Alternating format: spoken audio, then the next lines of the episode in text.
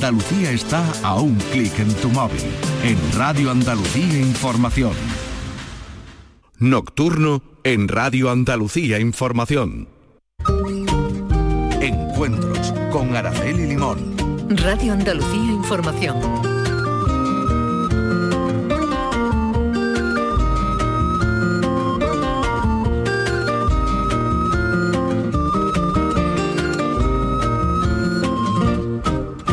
Saludos a todos. Hoy en Encuentros recibimos a Marga López Rivas. Ella es la representante de nuestro país para formar parte de una apasionante aventura científica en la Antártida. Allí se reúnen 79 científicas de 35 nacionalidades. El objetivo de este proyecto se basa en observar de primera mano el impacto del cambio climático quizás en el laboratorio más adecuado del planeta para ello, la zona de la Antártida. Además, el proyecto eleva el protagonismo de las científicas con en el objetivo de acentuar la importancia de fomentar el liderazgo femenino. No en vano, la realidad dice que, a pesar de que las mujeres poseen el 60% de las licenciaturas, solo ocupan el 16% de los puestos de alto nivel, lo que implica una insuficiente representación en la toma de decisiones medioambientales. Marga fue elegida por el Ministerio de Transición Ecológica para liderar un proyecto de estudio sobre los microplásticos en el litoral mediterráneo. Nació en Málaga. Vivió su infancia en el Ejido, Almería, donde su familia sigue radicada. Estudió biología en la Universidad de Granada y finalizó su especialidad en la Universidad de La Laguna, en Canarias. Después de trabajar en el Instituto Español de Oceanografía, hace un máster en Biodiversidad y Biología de la Conservación en la Universidad de Sevilla. Coordina proyectos de manejo y conservación de tortugas marinas en Costa Rica y Panamá y en la actualidad sigue compaginando sus investigaciones con su labor docente en la Universidad de Cádiz. Marga asegura que aún estamos a tiempo de recuperar entornos naturales, pero si ignoramos las grandes señales del cambio climático, en el año 2050 este planeta será otro muy diferente, donde habrá cosas que no tengan remedio, ya que, por ejemplo, cada día desaparecen miles de especies.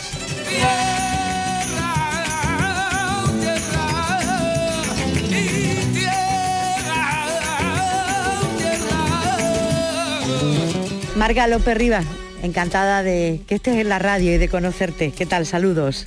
¿Qué tal? Hola, gracias por invitarme. Bueno, ¿en qué consiste fundamentalmente y, primero de todo eh, el programa? Bueno, pues el programa es un programa de liderazgo femenino, eh, viene auspiciado o organizado principalmente por, diferentes organizaciones australianas y bueno, esto se, impulsó a, a, nivel global en hace como bueno, sé, con el promedio del COVID 6 o 7 años y, bueno, este año, después de un parón que en teoría en 2020 teníamos que salir este último cohorte, que es el quinto, en el que yo eh, participo, pues eh, al final pues se ha pospuesto hasta justamente ahora, dentro de unas semanas que ya nos vamos la, la siguiente, la quinta el quinto grupo. ¿Y qué es lo que van a hacer en la Antártida? Pues mira, el, programa en, sí mismo es un programa de liderazgo, ¿no? Entonces, eh, durante un año o dos años, dependiendo, normalmente un año, ¿no? Pero nosotros ha sido al final dos, hacemos como un training de liderazgo, ¿no? Somos, lo que intenta incluir son científicas o investigadoras que estén en todas las áreas STEAM, que son Science, Technology, Engineering, Medicine and Maths, que, que, son lo que son las áreas de la ciencia en general, ¿no? Y es un programa de liderazgo para Mm, dar herramientas, primero crear esa red mm, eh, objetivo final de entre 1.000 y 10.000 en función de si se puede prolongar el proyecto, ¿no? pero la idea es, incluso alcanzar las 10.000 científicas eh, en red eh, o conectadas en todo el mundo. Y ese training, pues tenemos una serie de acciones, estamos todas conectadas, tenemos workshops, tenemos un montón de actividades durante todo ese training y finaliza con una expedición a la Antártida, que en este caso pues nosotros ya, hemos concluido y hemos terminado ese training y, ahora sería ese viaje final. Y allí en la Antártida, ah, marca cuál, cuál es el, el orden del día, el planning. Pues parece ser que muy intenso, según me han contado, ¿no? Porque bueno, son tres semanas que tenemos de, expedición. La expedición, eh, bueno, pues lo que comentaba, ¿no? Son, son 20, creo que este año son 25, 23 o 25, si no me equivoco, eh, países, eh, unas 85 mujeres. Este año mm, concurre una cosa que es que por ese delay que hemos tenido ¿no? de, con el COVID vamos a hacer dos expediciones. Una que salimos nosotros HB5 y luego HB6, HB7, que sale desde eh, Puerto Madryn en el sur de Argentina un poquito más eh, tarde. ¿no? no vamos a poder coincidir en el tiempo porque claro, es complicado y es por lo que voy a explicar, ¿no? porque el, día a día, los landings o, las bajadas que hacemos del barco, eh, que intentan ser diarias, es muy complicado. Ya con 85 personas moverse y la logística es complicado como a tener dos barcos. ¿no? Entonces en total vamos a estar como 200, pero separadas en dos barcos en diferentes tiempos. Y bueno, por el día a día, el día a día es pues hacemos eh, trabajo, nosotros todo el rato estamos en el barco, solamente bajamos a las estaciones de investigación internacionales o bajamos a, sitios de, especial interés, etcétera, eh, cada uno de esos días pero principalmente todo el training, todo el trabajo seguimos haciéndolo con, tenemos como faculties que son como profes, ¿no? Que eh, durante esas tres semanas también vamos a estar trabajando conjuntamente en crear proyectos conjuntos, investigaciones, papers, pues todo lo que hacemos en ciencia, ¿no? De una forma colaborativa y, y muy transversal también, ¿no? porque el, tener la oportunidad de estas tantas disciplinas diferentes en ciencias juntas en un barco, pues es un regalo ¿no? que, que pocas veces se puede tener. Ha dicho usted que van científicas de 25 países distintos. ¿Es usted la única andaluza que participa en este programa? Sí, sí, la verdad es que ha sido, estoy muy contenta, ¿no? Ha sido un regalo de la vida, yo creo, el, poder ser mm, una participante, ¿no? Porque al final, eh, pues es competitivo, cuando tú este tipo de iniciativas o de proyectos lo echas, pues básicamente es muy difícil, ¿no? Siempre que dices, ¿cómo me van a coger a mí? ¿no? Entonces, pues yo, mm, la verdad es que tuve la suerte de recibir esa noticia y, estoy encantada de ser la primera andaluza. Durante cinco años nunca había habido, ha habido diferentes cada año, van diferentes españolas, pero nunca había habido una andaluza. Entonces, ser la primera, ¿no? Y, pues eh, esa bandera ¿no? de, de, representar a Andalucía pues también es un orgullo. Hay siete científicas españolas al menos este año, ¿no? Sí, estamos divididas en esos dos grupos. Creo que en el mío van, vamos cuatro. Eh, va Hilde, que es catedrática con más de 30 años, de ingeniera, ingeniera industrial de, la Universidad de León. Va Zaida Ortega, que es eh, ecóloga del movimiento, que también está, este año estaba en Granada y, ahora está justo en la Universidad de León también. Está muy interesado en captar un talento femenino, que es, muy interesante también. Luego eh, está eh, Mogoriza, que es también vasca, que también trabaja creo en, estudios pirenaicos, y luego una chica que, que trabaja Judith, que está en Estados Unidos también trabajando en, una gran universidad con temas de cáncer de mama y relacionados también con, pues, con todos los impactos antrópicos que, estamos ocasionando, ¿no? que también dentro de esa transversalidad también, por último, no solamente nosotros que nos dedicamos a, los ecosistemas, pues al final también a la salud humana. Marga, los oyentes que, que estén escuchando pensarán, ¿y qué hacen todas estas señoras tan distintas metidas en un barco en la Antártida? Pues sí, la verdad es que eso, es lo interesante, ¿no? Son todas las que estamos dedicadas un poco a la ciencia y transversalmente también al, estudiamos el cambio climático, pues tenemos un interés común, ¿no? Que es aportar dentro de nuestra área nuestro granito de arena para, crear un mundo mejor, ¿no? Entonces, ahora mismo vivimos en una crisis mm, totalmente sin precedentes a nivel ecológico, a nivel climático, a nivel, mm, creo que económico, de todo, en todos los aspectos, ¿no? Entonces, eh, que, queremos ser un poco el, tener esa visibilidad que nos ayuda a este tipo de programas pues para un poco mm, mostrar lo que está pasando en el planeta ¿no? y que las mujeres también tenemos que formar parte de, ese cambio. ¿no? Una llamada de atención. ¿eh? Eh, el planeta está así, nosotras estamos aquí, ¿no? Porque hablabas antes de eh, que quedan 10.000 científicas conectadas en todo el mundo, ¿no?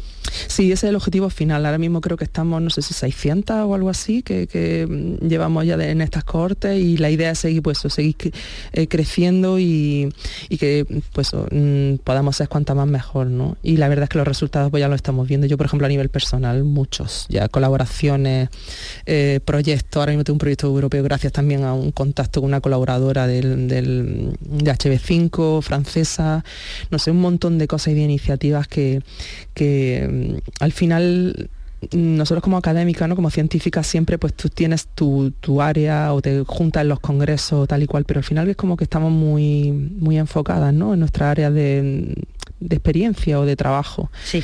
Y esto lo que nos permite un poco es el, eso, el tener equipos más multidisciplinares y poder trabajar conjuntamente de una forma más conectada, ¿no? más coordinada con gente de pues, australiana o, incluso china, o gente de mujeres de todas partes. Habla usted o hablan ustedes de la lucha femenina contra el cambio climático. Marga, ¿qué, tiene que decir la, mujer? Bueno, imagino que mucho, pero en concreto, ¿por, qué solo mujeres y, cuál es el objetivo de esta realidad? Bueno, la realidad es que todavía no estamos, ¿no? no estamos presentes. hemos avanzado en muchas cosas, ¿no? Pero en realidad esa igualdad que tanto feminismo, que tanto eh, por el que luchamos cada día, cada una de las mujeres dentro de nuestra vida, pues se traduce en todos los aspectos también profesionales y, en la realidad no solamente nacional, en la realidad todavía del mundo, ¿no? Desigualdades a nivel de género se pasan en, en todos los países, no más que otros. A nivel de la ciencia seguimos también en, el misma, en la misma línea, no llegamos al 30% de los puestos de responsabilidad, lo mismo pasa en las empresas, lo mismo pasa en la política, todavía no hemos tenido una presidenta del gobierno, por ejemplo. Eh, y entonces esto es una representación de lo que pasa, ¿no? Entonces, claro, si no estamos, tampoco nuestra voz puede ser o nuestra forma de ver las cosas puede eh, tomarse en cuenta, ¿no? Entonces, lo primero es estar y para estar tenemos que ser visibles. Y entonces pues este tipo de estrategias o de proyectos permiten el que el que pues den visibilidad a, todas esas mujeres que están haciendo un gran trabajo en, muchas áreas, pero al final no son visibles o no participan en la toma de decisiones, ¿no? que al final es lo que nos interesa, porque vemos los paneles que hay en Europa, Naciones Unidas, en tal, tal, y al final siempre mayoritariamente siguen siendo hombres, ¿no? Entonces, representadas no estamos aún. Aparte de no estar representada, Marga, las mujeres desde nuestro punto de vista, desde nuestra forma de analizar y, de, estudiar las cosas, que, ¿qué podemos aportar a esa lucha contra, contra el cambio climático? Bueno, yo creo que en realidad la, visión de la mujer eh, aporta y es complementaria a la del hombre, eso siempre hay que recalcarlo para que no luego mm, diferentes voces mm, sequen un poco el, objetivo de todo esto, igual que el objetivo del feminismo, que es igualdad de hombres y mujeres. Pues el, tema es aportar otra visión que a lo mejor eh, vemos que mm, puede ser muy productiva, que es el tema de la lo colaboradoras que somos, ¿no? Intentamos ser menos competitivas eh, en líneas generales, generales, por supuesto siempre hay casos de todo tipo, ¿no? si nos aferramos a ellos, pero en líneas generales tenemos una visión como más competitiva, yo creo que es también por nuestra, nuestra forma de ser, nuestra naturaleza, ¿no? y mm, más empática en muchos casos. Entonces, ese tipo de, cuestiones creo que, y un, ejemplo así pequeñito que, voy a nombrar es, por ejemplo, el caso de Ruanda, Ruanda ha sido un país donde, bueno, pues han estado con guerra civil, con masacres, genocidios durante un montón de años. Cuando terminó la guerra, mm, no sé, no, voy a decir los datos aleatorios, ¿vale? Que no, me los tomen al pie de la letra porque no lo recuerdo exactamente, pero bueno, no sé si un porcentaje de hombres em, del país habían muerto por esa guerra, mm. altísimo, más del 70% creo, recordar. Entonces, claro, cuando llegó el, tema de, formar eh, gobierno y de de, formar el Congreso, etcétera, pues mayoritariamente solo había mujeres. ¿Qué pasó? Pues que las mujeres dieron un paso, un paso adelante y, empezaron a ocupar esos puestos del Parlamento que nunca habían tenido oportunidad de, de ocupar. ¿Eso en qué se tradujo? Pues se tradujo en en que empezaron a, sacar o empezaron a implementar un montón de leyes de protección de la infancia, de protección de los derechos humanos, de protección de la biodiversidad y la naturaleza, cosa que anteriormente no, se, habían podido dar. Luego las siguientes elecciones pues, han seguido aumentando el número de mujeres, es decir, la cosa ha ido bien y sigue funcionando. Entonces, este, es un claro ejemplo. Estamos hablando de un país africano con un nivel de pobreza también bastante alto, ¿no? Sí. Entonces, pues es un claro ejemplo de realmente si estamos y estamos en números iguales o similares, pues podemos aportar a lo mejor esa parte ¿no? que, no es más nos interesa, que es más, en vez de meter financiación en guerra o en tanques o en, o en seguir en la forma que, estamos encauzando el planeta y, las políticas a nivel global, pues a lo mejor intentar mm, dedicar nuestro esfuerzo en otras cosas que nos consideramos a lo mejor más importantes. Estamos compartiendo hoy los encuentros con Marga López Rivas. Ella es investigadora del Centro de Colecciones Científicas de la Universidad localidad de, mm, Cádiz.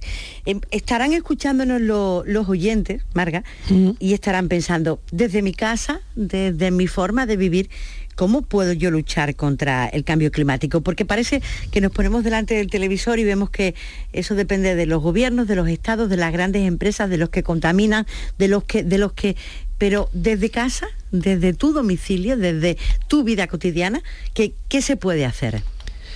Pues todo, que en realidad mm, pensamos que siempre nos están a nivel mm, como mostrando que, no hacemos nada individual o separando, ¿no? Eh, todo lo contrario. Eh, yo creo que, que, tenemos mucho por hacer y podemos hacer mucho en realidad en nuestras casas porque es verdad que está habiendo un cambio de conciencia, pero todavía tenemos que trabajar mucho más hacia ello. Y pues el tema de los plásticos, todos son derivados fósiles, todo eso contribuye al cambio climático, el tema de nuestro consumo, consumo de agua, consumo de energía, el optimizar todo eso, el ser más austero, el tener una vida más, mm, más sana, el comprar en artículos de alimentación de cercanía mm, que sean cada vez más naturales o más ecológicos o al, menos que eso que no tengan esos transportes es decir que sean fuera de temporada o que o comprar productos que vienen desde otra parte del mundo como puede ser Sudamérica o eso eso hace que estamos contribuimos a que a que no sea el cambio climático disminuya, andar, usar la bici, el bus urbano, todo ese tipo de cosas contribuye. Entonces cada uno podemos hacerlo, pero creo que además de eso eh, la educación es básica, la educación de nuestros niños es básica, el que, sean conscientes, responsables con el mundo que, tienen y con lo que les ha tocado vivir y luego a, nivel de los adultos pues también el, fomentar y el usar nuestro uso, eh, nuestro voto como un uso, un voto útil hacia, hacia programas que incluyan esto como, pues, como temas principales. Si queremos vivir en un, en un mundo de bienestar y en un mundo mejor, pues tenemos que abogar por eso, por, por apoyar políticas que, se, que, se, que su prioridad sea esa. Porque se puede parar hoy por hoy el cambio climático. ¿Eso todavía tiene stop? A ver, stop. stop, no sé. Eh, somos muy prudentes con eso porque hacemos mucha modelización, muchas proyecciones y lo que podemos decir es que todas esas modelizaciones que se hicieron hace 30 años, poníamos siempre tres escenarios, ¿no? Uno que era como más como no sé, más sutil, vamos a decirlo así, uno más moderado y uno más severo siempre lo hacíamos porque también, claro, al, mostrar este tipo de cosas, la, gente saca la uña, las los políticos, y, luego si ya tenemos bastante problema con todo el tema de negacionismo, como encima que si somos unos dramáticos, ¿no? O que nos estamos inventando los datos.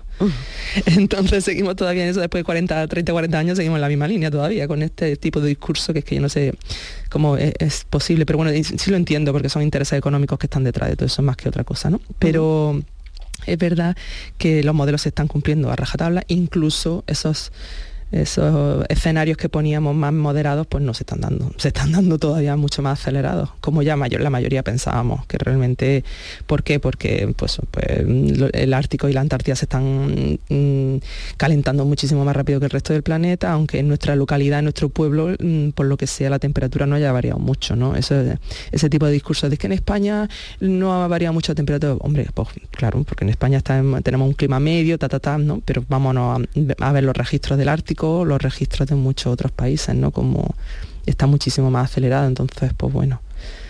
es que eso es lo que piensa mucha gente, Marga, que el problema es tan grande que uno desde su vida pequeñita no puede hacer nada.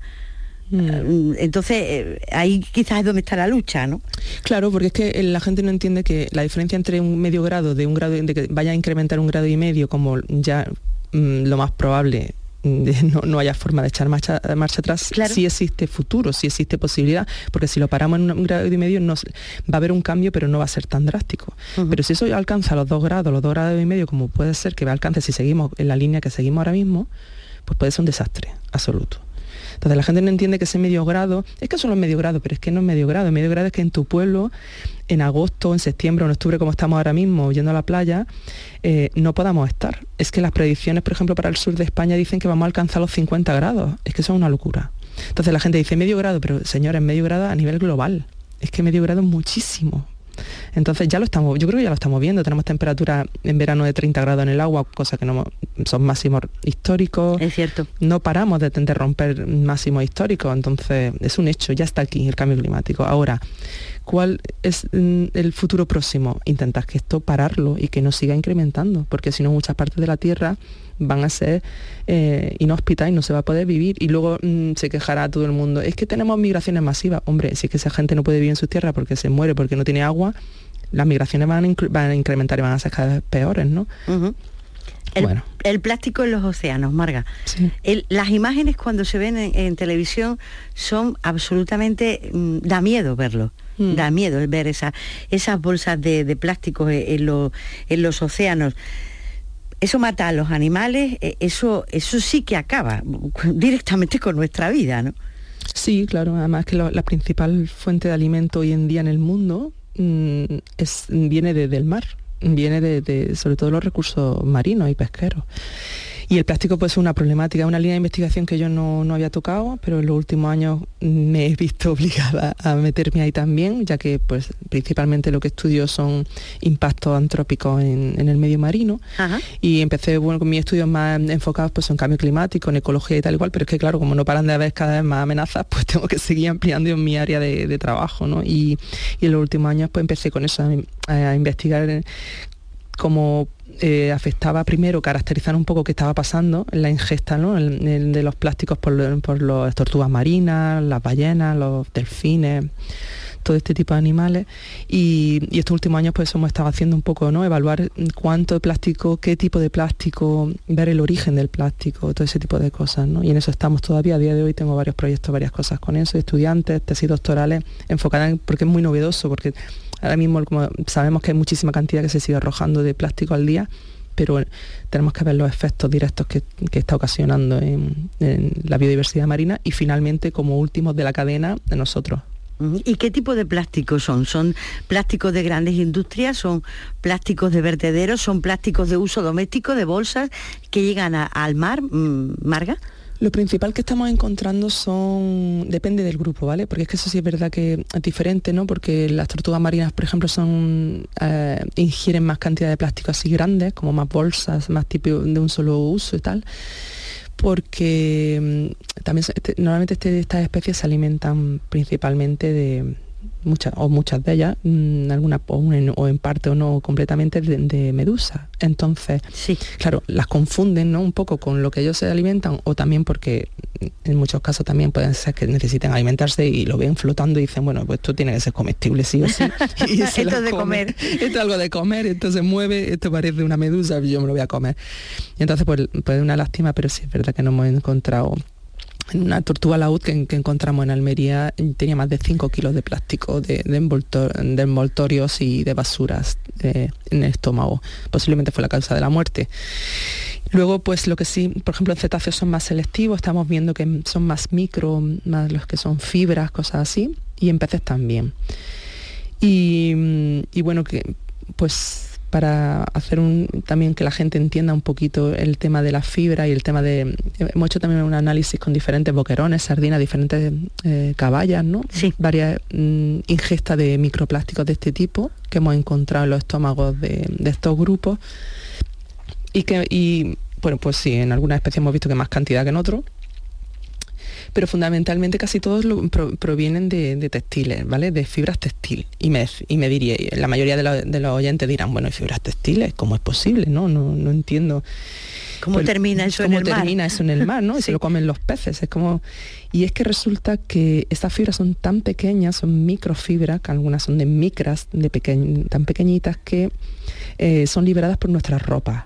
Y entonces, ¿qué es lo que está pasando? Pues que todas esas, lavadoras que nosotros ponemos al cabo del día en nuestras casas, sí. emiten cada lavadora miles de fibras al agua.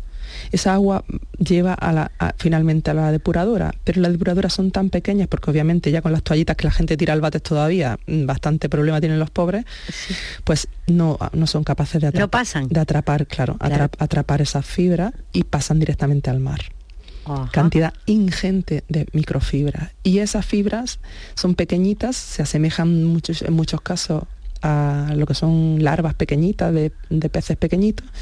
Y entonces pues la cadena perdón en la cadena trófica pues se, lo van se van alimentando de esas pequeñas fibras uno a otro y van pasando en la cadena trófica de los peces y eso es un problema. Entonces, las recomendaciones para la gente que nos escucha, que sean varios estudios que ya están evaluando esto, se están proponiendo que se pongan filtros en la, lavadora. Eh, Francia está muy pionera en eso, filtros específicos para que... Mm, para que se retengan todas esas fibras en esos filtros, ya simplemente nosotros en nuestra casa podamos cada cierto tiempo limpiarlo y tirarlo a la basura.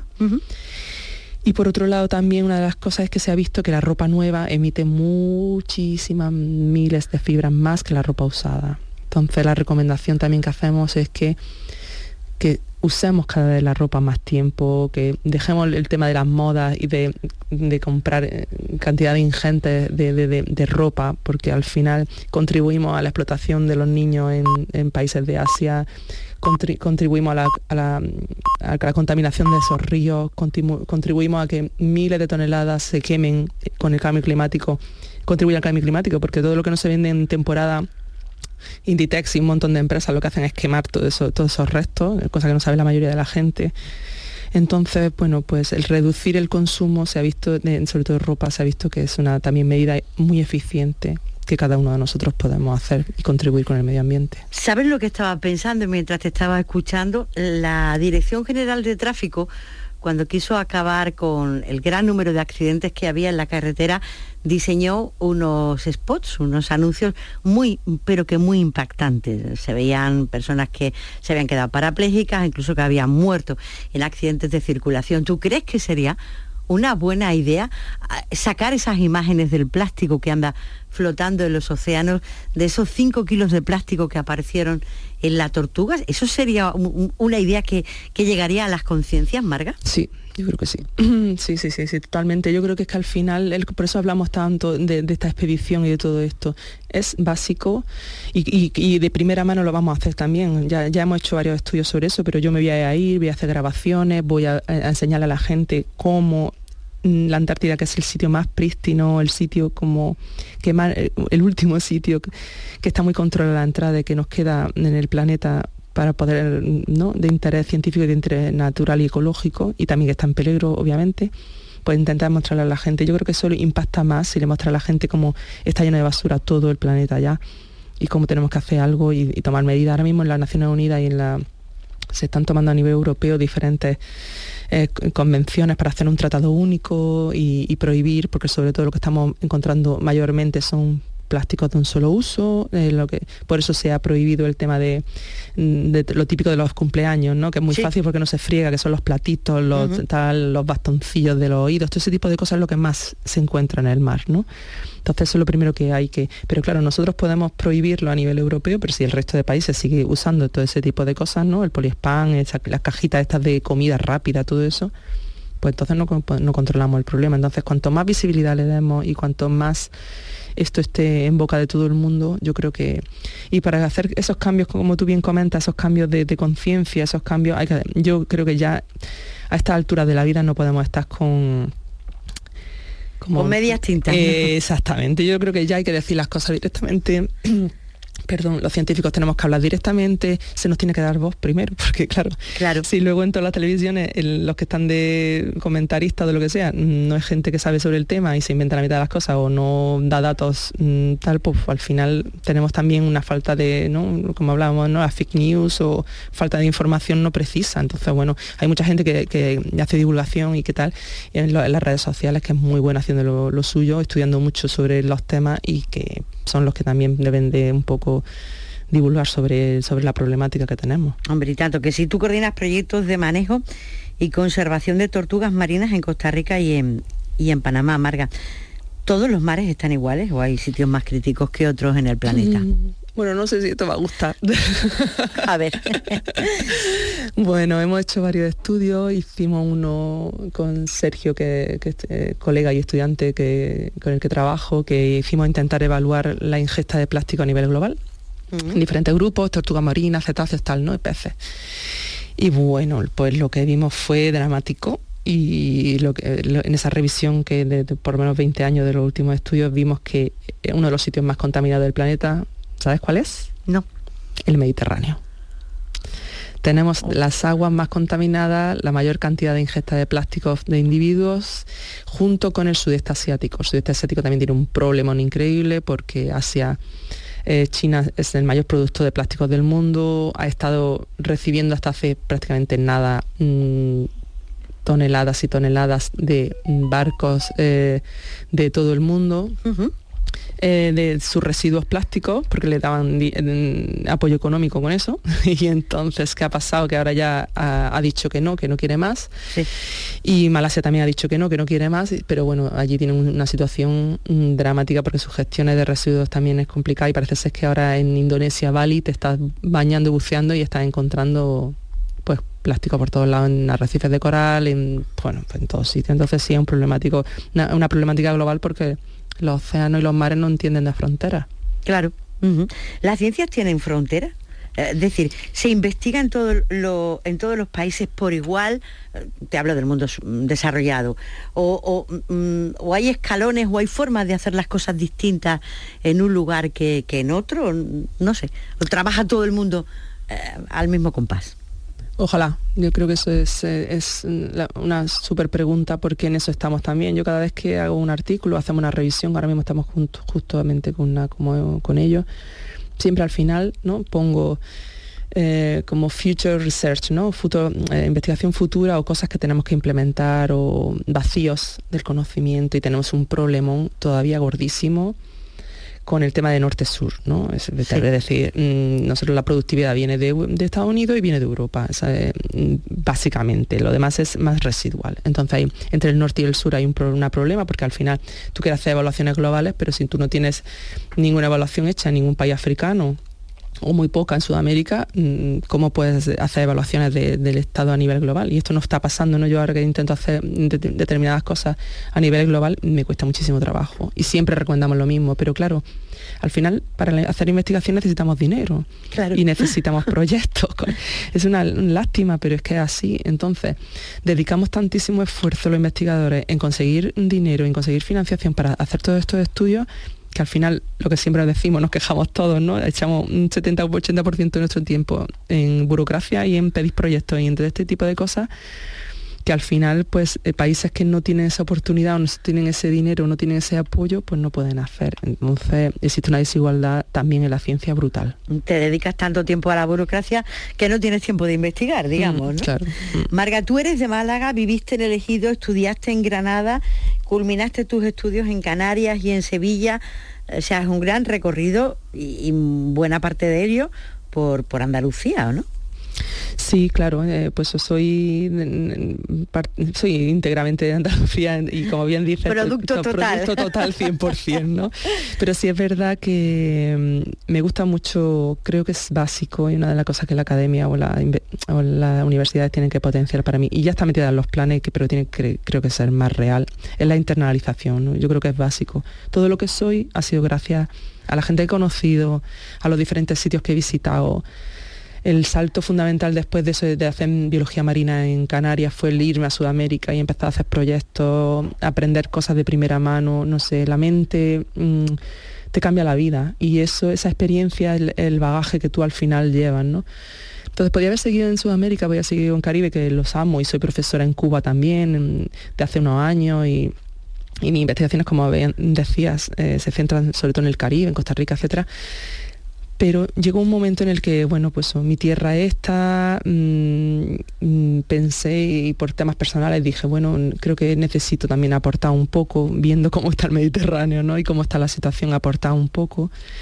Y bueno, es complicado porque sabemos que las universidades pues, no tienen financiación suficiente, no tenemos todavía, mm, la mayoría de investigadores estamos con más de 40 años sin tener puestos estables, tenemos que seguir optando a, contratos como el mío, competitivos, pero que no saben dentro de un año y medio que me queda a mí dónde voy a estar y cómo voy a parar y dónde voy a parar, ¿no? Y esa inestabilidad pues también nos hace un poco el, que muchos estemos en el extranjero o o no hayamos vuelto porque al final también tienes que tener una vida, ¿no? Y aunque mi ilusión era eso, el contribuir en Andalucía y, darlo todo por mi tierra, pues un poco también ser realista, ¿no? Que quiero, quiero hacer una carrera científica, pero mm, eh, no a toda costa, claro. Claro, claro que sí. Estamos hoy en los encuentros con Marga López Rivas. Ella es investigadora del Centro de Colecciones Científicas de la Universidad de Cádiz. Nos has dicho, Marga, que eres lo que eres gracias a todas las personas que has conocido, a todo lo que has viajado, a todo lo que has visto pero tú ya salvabas bichos de chica, o sea que tú ya venías con la marca predestinada, ¿no?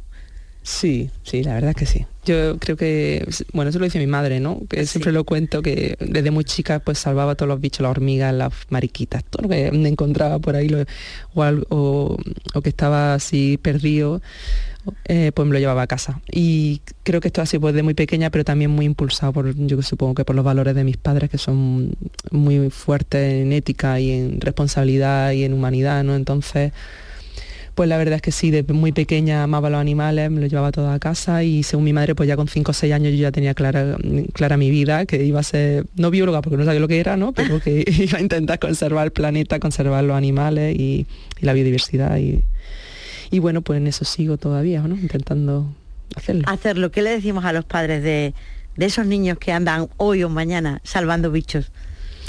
Pues sobre todo que los apoyen, ¿no? Y que, pues, no sé, la educación y el amor y la comprensión es básica, ¿no? Y, yo creo que somos mejores humanos si, si amamos nuestro entorno y estamos conectados con la naturaleza. Eso nos aporta felicidad, nos aporta estabilidad mental y, y, lo animo sobre todo a que dejen una de las cosas que tenemos mucho en nuestra área, sobre todo la biología y bueno, sí, en general, es que nos, siempre desde pequeña nos dicen ya no sean padres, sino padres, sociedad, medios de comunicación, todo, ¿no? Nos dicen, pero ¿para qué va a hacer biología? ¿Para qué va a hacer esa o historia? ¿O para qué va a hacer esa carrera si no sirve para nada, ¿no? Sí. Eso pasó hace, pasó hace, también hace unos meses, cuando el mejor expediente de España quería hacer filosofía o no me acuerdo algo así, ¿no? O algo de humanidades, ¿no? Le dijeron, pero tú estás loco con ese expediente, ¿cómo te va a meter en una carrera que no sirve para nada? Esta frase es que me gusta mucho, ¿no? Que no sirve para nada. Bueno, pues no, no servirá para ti. Creo que las vocaciones son algo mm, fundamental en los niños, hay que intentar que ellos, eh, cada uno elija su camino, elija, vaya descubriendo y formándose en lo que realmente le gusta, porque eso lo, va a hacer feliz, feliz y además va a aportar un montón a la sociedad porque va a, estar, va a ser curioso, va a ser entusiasta y va a vivir una vida plena. Hemos llegado al quid de la cuestión. Eh, se ha hablado muchísimo, muchísimo en los últimos años, muchísimo en los últimos tiempos de las mujeres en la ciencia y en la investigación. Es una lucha que hay para que aumente la cantidad de chicas que eligen una carrera de ciencias y una carrera de investigación a la hora de ir a la, universidad. ¿Cómo está, ¿Cómo está esa batalla, Marga? Uf, por regular. seguimos con los números bajos, muy bajos. Seguimos muy poca en ingeniería, muy poca en Ah, ahora hace poco también, porque como no tengo bastante con todo lo que hago, fue eh, con una colega también de HB que estamos muy implicada en eso, en, ser un poco baluartes también del movimiento de, mm, científico en el empoderamiento de las mujeres, ¿no? Y para el Congreso Nacional también de, Equidad de Género y tal, presentamos un estudio sobre el número de, de mujeres que ya en la universidad ¿no? Eh, llegaba hasta catedrática, etcétera, ¿no? Y era una gráfica de tijera brutal. Es decir, los hombres salíamos de la universidad de más o menos lo mismo, el mismo número, y en el, postdoc titular catedrático, ¿no? todo lo que son las etapas de, la carrera científica, en, las mujeres se iba hasta cero casi, es decir, era una línea recta totalmente hacia abajo en tijera, y los hombres totalmente hacia arriba. ¿no? El número que salía de, de graduados de doctores, directamente la mayoría se iban a, un número enorme hacia titulares y hacia catedráticos. Entonces, en tres universidades andaluzas vimos que el, el 30% en el área de zoología que en el que yo estoy, no mm, éramos el 30% respecto a los hombres de, mujeres que llegaban a ser titulares y catedráticas. Entonces todavía pues queda muchísimo por hacer, mm, salimos egresadas más o menos los mismos números, pero luego en algunas disciplinas, en otras no llegamos ni al 30%, como estaba comentando, en la ingeniería, y bueno, pues seguimos sin estar. Entonces yo creo que también en el tema de las niñas, uno de, de los retos también que por eso queremos dar visibilidad es el el mostrar que también existe científica, que también existen eh, astrofísicas, que también existen ingenieras y tener visibilidad, porque al final varios estudios también se han hecho en los niños en el que dicen, bueno, dibujan científico, ¿no? Tanto que dicen con el OA, ¿no? El tema de, de, ahora decir ¿no? las cosas en femenino. Y ese estudio era muy interesante porque mm, un 90% de los niños escribían, eh, pintaban un, un, científico con bata, con gafa y hombre. Sí. Entonces, claro, eso demuestra un poco al final el que usemos los neutros todavía, que lo entiendo porque pues, está incorporado dentro de nuestra gramática, pero tiene unas connotaciones indirectas que tampoco pues podrían mejorarse. Y entonces, pues una de ellas es que todavía las mujeres no se ven como científicas, o si se ven, se ven en el laboratorio, ratitas de laboratorio con gafas, etcétera, ¿no? Entonces, existen muchísimas científicas que no somos así. Científicas somos mujeres normales que hacemos ciencia intentamos hacer ciencia de calidad y que somos competitivas y que estamos ahí y que pueden ser modelos. Tú le decías en una de las últimas charlas, ¿no? Las mujeres, sobre todo de mi generación, de más de 40 años, en España hemos sido huérfanas de referentes femeninos. Sí, es verdad. No, es que no, yo no, nunca era pues Rodríguez de la Fuente, siempre todos eran hombres. Entonces, pues yo me acuerdo que con pocos años, nueve años, creo que vi a Diane Fossey en Gorila en la Niebla, que es una científica del Congo y una luchadora que murió por los furtivos y dije, ¡Oh! Yo quiero ser esta mujer, ¿no? Claro, existen, existen mujeres que, cambian el mundo, ¿no? Y en la conservación sobre todo, Jane Goodall, pero son todas extranjeras. Entonces, una de las cosas también de este proyecto y de hacer un montón de divulgación y de eh, que me pase factura también la visibilidad a veces por el miedo escénico, por el miedo de impostora, todas estas cosas que tenemos mucho también las mujeres, pero es también para contribuir un poco en eso, ¿no? En que las niñas se vean reflejadas y se le despierte esa llamita de decir, hostia, pues yo también puedo, ¿no? Puedo ser una de ellas. Pero ahí, ahí, ahí creo que entra también otra variable, Marga, porque si no te he entendido mal, has dicho que egresadas salen las mismas, o sea, licenciadas para que los oyentes que no tienen hijos en el, momento universitario ahora mismo, o sea, licenciadas salen los mismos de la, de la facultad, 50% a 50%, pero tú luego has dicho que a cátedras y a, puestos de, digamos, de alto nivel llegan menos mujeres. Ahí, ahí ya, ya, ya ahí no es que la mujer no acceda a la ciencia, ¿no? Porque a la ciencia está, o sea, en la facultad está. Claro, depende de la, disciplina. Claro, es que depende de la disciplina. El ejemplo este que te he puesto ha sido en el área de zoología en biología. En biología es verdad que tenemos un montón, un montón de mujeres en, los grados. Es decir, está más o menos igual. O sea, no, no se ven esa diferencia. Las diferencias se ven en otras disciplinas, que no llegamos al 30% como pueden ser pues, la física, la ingeniería. Un, tipo de, de, carreras que son más técnicas, que todavía no tienen informática, hay un montón de disciplinas que realmente todavía no tienen un número equitativo de hombres y mujeres. Nosotros estamos más en la medicina, estamos más en la, enseñanza, porque históricamente siempre la mujer mm, se ha impulsado más el cuidado, el, área del cuidado, el, área del cuidado y el área de educación. Entonces, si vemos esas carreras, pues mayoritariamente son femeninas, claro. Enfermería, medicina y ahí, eh, magisterios más, más de mujeres pero claro, en el otro área de las, de las ciencias, pues no estamos casi representadas. En, la biología, pues sí, realmente estamos más o menos representadas, pero lo que tú comentabas, luego a la hora de llegar a puestos de responsabilidad, directora de departamento, catedrática, etcétera, pues no estamos tampoco. Pero si observa, la mujer está alejada, no sé si voluntaria o involuntariamente, no lo sé, de áreas de muchísima competitividad. Parece que eso es lo que va apartando. Eh, yo no sé a nivel estadístico, porque me gusta hablar siempre con datos, no, no inventarme las cosas, pero sí es cierto, a nivel personal, lo que yo he visto, yo he visto alrededor mío mm, doctoras, tengo colegas súper buenas, pero no os podéis imaginar, muchísimo más buenas que yo. Eh, mentes mm, brillantes, eh, tías súper completas, competentes que han dejado la ciencia después de ser doctoras por no aguantar el sistema que tenemos competitivo y de destrucción, como digo yo. Son ambientes muy exigentes, pero a la vez también tienes que tener una fuerza, mm, yo creo, no sé, no sé cómo explicarlo, pero... De resistencia. Resistencia, sí, sí, resistencia, porque es un camino muy largo, muy difícil y, y, yo pues tengo que agradecer que yo soy una tía perseverante, luchadora y con carácter y que he aguantado muchas cosas, muchas situaciones, muchos no quiero decir maltratos psicológicos, pero forma de hacer las cosas mm, con las que no comparto, ¿no? Y no, por supuesto, ahora que tengo el papel de dirigir y de hacer otras cosas, pues no voy a permitir. Es decir, quiero ser también un ejemplo de que, cómo hacer las cosas de otra forma, ¿no? Y tratar a la gente de otra forma. Pero eso de que por nuestro carácter nos alejemos de mundo excesivamente competitivo y como tú describes, eh, pues no sé, no demasiado claro, eso es fundir a la mujer de nuevo. Eso claro, claro. Es que eso, es, una... muy complicado. Claro, claro, claro. Por eso tenemos que intentar mostrar que existe una otra forma de hacer las cosas, existe otro modelo. Y una de las cosas de este proyecto es eso, visibilizar cómo la colaboración, la sin competencia, sin competitividad, sin envidia, sin egos, creo que puede llevar mucho más lejos y es posible.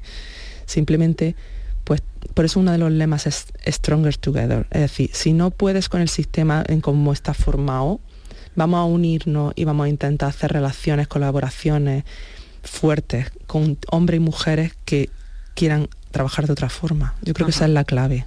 Ya. Marga, ¿y qué hay que hacer en los colegios? Porque ahí es donde está el origen de todo. Sí. ¿Qué pues tienen que hacer los profesores? Mucho, mucho, mucho. Yo creo que sí es verdad que los profesores jóvenes y eh, con otra mentalidad, la gente más abierta, con otra experiencia, eh, está impulsando, es verdad, una educación diferente, una, educación como mucho más colaborativa, respetuosa con las diferentes formas sociales que tenemos también, ¿no? Entonces, pero sí es cierto que todavía existe ahí un choque entre lo, lo mm, lo conservador, como digo yo, de, esas, de esa forma de, educación y lo novedoso o, pues, o innovador mm, para otra forma de, hacer las cosas. ¿no? Entonces, creo que el trabajar en los colegios, el que las asociaciones, divulgadores, etcétera, vayan a los coles, pues es fundamental. Yo he hecho muchísimo en el 11, siempre el 11 de febrero, que es el Día de la Mujer y la Niña de la Ciencia, pues he ido a un montón de esta online en Andalucía, los de acción eh, por el clima nos hicieron un libro con mujeres de Andalucía también, súper chulo y bonito, con ilustraciones para mostrarlo en los coles y, enseñar que existen mujeres científicas en, Andalucía y tal. No sé, eh, existen profes y coles que, que, realmente están trabajando mucho en ese aspecto, ¿no? Dar visibilidad a todo esto y hacen muchas cosas de reciclaje, cambio climático con los niños y tenemos que seguir esa senda, ¿no? Impulsar mucho este tipo de, de temática dentro del currículum. Estoy, eh, te estoy escuchando y me estoy acordando de algo que comentó alguien alguna vez y es que cuando los ordenadores se universalizaron y entraron en la vida de las familias y de los niños, los juegos que había en los ordenadores eran juegos de niños, nunca juegos más relacionados con las niñas, ¿no? Mm. eran juegos y ahí entró el ordenador y entró primero para los varones y ahí parece que se perdió un, gran salto. Claro, si es que realmente todo ha estado diseñado desde, pues, desde la parte masculina de la población porque ha sido la que ha tenido acceso a, esa, a, esa profesionalidad ¿no? y, a esa, y a esa formación. Las mujeres pues eh, a lo largo del siglo han estado mayoritariamente, sobre todo con la dictadura, han estado mm, con el rol de la mujer de la casa. A mí me encanta ese, ese libro que ponía Mm, cómo ser una buena esposa, ¿no? Y entonces ponía como que se lo regalamos una vez a una amiga muy graciosa, le cambiamos la cara, ¿no? Que se acaba de, doctorar, ¿no? Y le poníamos cómo ser una buena esposa, ¿no? Y era poniendo los zapatos a tu marido cuando entra en la casa, mm, poniéndote, arreglándote y poniéndote bonita, ¿no? Pues ese tipo de eso, eso nos reímos de eso, pero eso en los 70 estaba todavía instaurado y normalizado. Entonces tampoco han pasado tantos años, ¿no? La verdad Son, que sí. pues esos 50 años que, que pues que había un cambio mm, brutal en eso. Entonces es verdad que, sí, que me parece muy interesante el que mm, ya se esté viendo también en los niños ¿no? ese cambio de roles y ese cambio de, todo, pero claro, ese proceso hay que cambiarlo y para eso tenemos que estar. Entonces, si estamos, pues podemos también impulsar otro tipo de cosas como que se cambien ese tipo de, de roles. Eso es como lo del algoritmo, hay que estar. Somos mm. lo que comemos, te he leído. Plástico, ¿no? Porque después de lo que has dicho antes, somos pues, puro plástico. Bueno, cada vez más, la verdad, porque sí es verdad que está en el ambiente, en el aire, ya se está viendo en todos sitios, ¿no? Y sí, bueno, eh, comemos una, cantidad, no, no quiero alarmar, ¿vale? Pero hay que ser consciente de las cosas. La realidad es que tenemos que tener la información y luego pues trabajar para, para, para mejorarla, ¿no? Entonces un estudio decía que, que en diferentes fuentes nos comíamos ya una tarjeta de crédito a la semana. enterita, enterita. Enterita la comíamos así como a trocitos, bocaditos, desde lunes al domingo, ¿no? Entonces, pues bueno, sí es cierto que eso se está investigando, estamos haciendo ya el siguiente paso que estamos investigando también es ver cómo esos polímeros, esos químicos pasan al torrente sanguíneo de los bichos, cómo nos llega la alimentación y tal. Y bueno, pues saber también un poco el, el que eso está y cómo minimizar y cómo intentar pues comer cada vez más saludable. Eso es básico, porque eso va a determinar los cánceres y va a determinar un montón de enfermedades asociadas y todo en, base es a lo que comemos y respiramos. ¿Qué hay que eliminar definitivamente? O sea, ¿qué es lo que hay que decir a partir de mañana? Eso no. Pues eso no son comida basura, comida, todo lo que son comidas procesadas, refrescos, azúcares, todo eso hay que eliminarlo sí o sí de nuestra vida. Ya no, simplemente ya no es por plástico, es por salud. Si no queremos tener un cáncer a los 40 años, que eso es básico, ¿no? Intentar comer mucha fruta, mucha verdura, por lo que se ha dicho siempre. Simplemente es un poquito de sentido común comer poquita carne, comer también dos o tres veces pescado a la semana como mucho y eso nos va a permitir pues tener siempre ligeros de peso, hacer un poquito de ejercicio, por las típicas cosas normales que han dicho los nutricionistas toda la vida. Cuanto más verdura, más menos procesado, menos etcétera, pues menos cantidad de, plásticos también podemos ingerir, ¿no? Al final es un poquito el limpiar bien la verdura, pues todo ese tipo de cosas, como intentas comer lo más natural, lo más cercano, ecológico que podamos en fin, lo, que, lo que leemos siempre. Por cierto, Marga, no me gustaría terminar esta entrevista sin detenerme eh, en un asunto. Le he dicho varias veces a los oyentes, a lo largo de la misma, que eres investigadora del Centro de Colecciones Científicas de la Universidad de Cádiz. ¿Qué son las colecciones científicas, por favor? Eh, bueno, en realidad soy, no pasa, no, no quería rectificarte todo el rato. A ver. soy del Departamento de Biología, ¿vale? Del Departamento de Biología de la Universidad de Cádiz. Antes eh, participaba en colecciones científicas, en, un, en un centro de colecciones científicas. ¿Pero qué son? Pues son en realidad escoger muestras de pues de todo tipo, ¿no? De animales, de plantas, etcétera, almacenarla es como un, como un, por ejemplo, el Museo Natural de Ciencias del CSIC de Madrid, lo que hace es que tiene una colección gigantesca, eh, enorme, la más grande de España, de un montón de colecciones de pues de animales de todo tipo y de plantas y de otros de animales de hongos, etcétera, ¿no? Y con eso, eso primero nos sirve pues, para, para cuando ocurren las extinciones por lo menos saber lo que había en la Tierra, que eso también es importante, ¿no? Hay muchas especies que están ahí, que el dodo, etcétera, que ya ni existen, o el puede ser tilacino, o el que, o en Australia el, el, demonio de Tasmania, no el otro, el, este, el tigre de Tasmania, todo esto, ¿no? Un montón de especies. Y luego también pues se pueden hacer, pues se saca genética de esos animales o de esas plantas para intentar pues estudiarlas, ver la filogenia, se hace un montón de estudios con, con esa ese material, ¿no? ¿Quedan muchos animales por descubrir?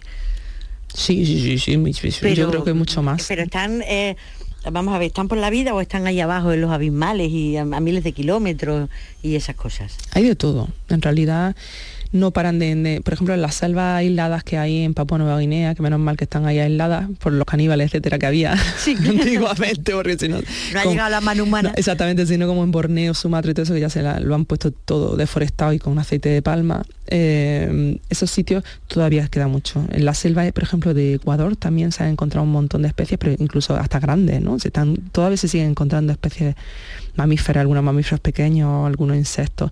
Pero es que el mundo de eso, de los insectos, las bacterias, los protozoos, los virus, eso es que está todo por descubrir. Y en el mar igual. Hay muchísima más vida sin descubrir que creo yo que descubierta. Y bueno, pues muchísimas especies también se están extinguiendo antes de que incluso las describamos, porque esto va tan rápido y el cambio global es tan, tan intenso y tan rápido que... O sea que en el mundo hay más cosas que no sabemos que existen de las que sabemos que existen. Sí, sí, sí, yo creo que sí. Casi, casi todos los estudios se dice eso, ¿no? Que, al final, a, nivel microscópico, muchísimo más, hay miles de millones de especies y de, pues de que se van describiendo muchísimas cada año, pero que todavía pues casi pues inabarcable por la cantidad. Y luego en el fondo marino, pues imagínate, se, están empezando a, desde hace unos años a poder mandar robots a 2.000 metros y más de, profundidad. Todo está por descubrir, claro. Bueno, pues eso también es, en nuestro mundo. Marga López Rivas, que vaya fenomenal esa, esa experiencia, ese programa en la Antártida y que cuando vuelva podamos volver a hablar y a ver si hemos cambiado un poquito o hemos evolucionado un poquito. Ojalá, ojalá por lo menos visibilizar lo que está pasando y que cada vez más gente esté comprometida con pues aportar y contribuir a un mundo mejor. Es el programa es Home Guard Bueno, pues que sea todo un éxito y estamos muy orgullosos de que sea la representante andaluza en ese programa. Gracias Marga y un abrazo muy fuerte. Igualmente, muchas Hasta gracias. luego. Chao. Deja que la lluvia caiga y limpie nuestro corazón. Grita tierra hoy por mí, dime que no estamos solos. Y deja que los mares y los bosques nos den la razón. La ceguera y la miseria se apropiaron del planeta y el fuego todo lo quemó. Queda un faro iluminado, vigilado por amantes de la osa mayor. El progreso y la mentira hoy devoran nuestra vida y cada día muere Dios. Pero aquí tengo a mi hermano agarrado de mi mano esperando que nos el sol. Habla tierra hoy por mí, dime que no estamos solos. Y deja que la lluvia caiga y limpie nuestro corazón. Grita tierra hoy por mí, dime que no estamos solos. Deja que los mares y los peces nos den la razón.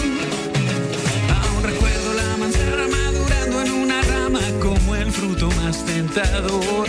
Quiero que nuestra esperanza se conserve limpia y clara y muerde con pasión. Que no avance.